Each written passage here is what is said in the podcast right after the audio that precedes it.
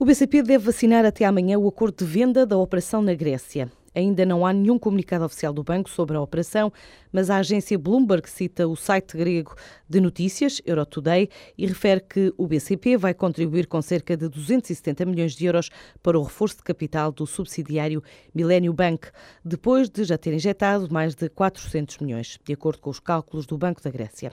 O BCP vai ter de apresentar o plano de reestruturação à Comissão da Concorrência em Bruxelas até ao final de março. Já no início deste mês de fevereiro, o BCP anunciou ter iniciado iniciado negociações com caráter de exclusividade até à data com o Piraeus Bank. O Piraeus é um dos três maiores bancos da Grécia, com operações de retalho significativas na Roménia, Bulgária, Sérvia, Albânia e Egito e é cotado na Bolsa de Atenas desde 1918. Após esta notícia, as ações do Milênio BCP dispararam na Bolsa Portuguesa e tocaram no máximo de 12 cêntimos por ação. A existência de mais mulheres em lugares de topo pode ser uma vantagem competitiva nas organizações, assim revela um estudo sobre liderança no feminino realizado pela consultora Boyden, em colaboração com a Escola de Negócios de Paris. Este estudo indica ainda que o ideal seria um modelo misto de governação, mas ainda há algum caminho a percorrer, diz Fernando Neves de Almeida, o presidente da Boyden Portugal. Tipicamente os boards, quer na Europa, quer no mundo inteiro, os boards são essencialmente compostos por elementos masculinos e, portanto, há, há poucas mulheres no board. E o tema, ou digamos a tese, é defender que faria sentido e que seria muito útil haver mais mulheres em posições de liderança, quer como CEOs, à frente do board, quer no, nos próprios boards, não é? Porquê? Bem, para já, as mulheres são bastante diferentes dos homens em alguns traços.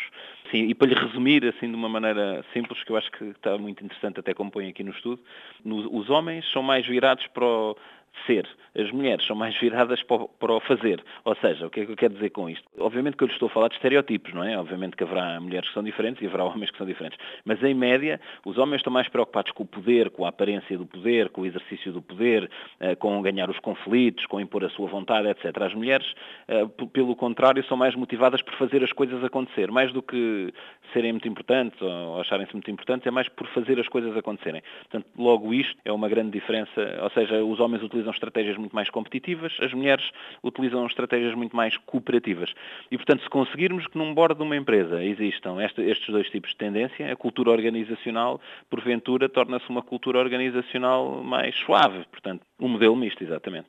Obviamente que aqui o ideal é que as organizações consigam, consigam ter o melhor dos dois mundos, não é? Argumentos que sustentam outra conclusão do estudo, ou seja, a necessidade de impor cotas nos órgãos de gestão para melhorar resultados das empresas. O que acontece é, havendo mais mulheres em posições de liderança, e aqui o nosso estudo aponta até para a opinião favorável relativamente à existência de cotas, para quase ser obrigatório a determinados níveis na organização, nomeadamente nos boards, ter que haver um número mínimo de, de elementos femininos, o, o, que acontece é que as organizações passam a ter uma cultura onde para se chegar ao topo não é preciso aquelas jogadas mais agressivas tipicamente do sexo masculino e, portanto, havendo uma cultura mais equilibrada, é a probabilidade de uma mulher chegar ao, ao topo só pelo seu mérito e não ter que andar a fazer jogos de poder e estratégias para, para o conseguir, é, torna-se mais fácil e, portanto, sendo assim, eu penso que as organizações acabam por até conseguir apresentar eh, no futuro melhores resultados com este mix. Não é? O estudo de liderança no feminino foi realizado pela consultora Boyden em colaboração com a Escola de Negócios de Paris,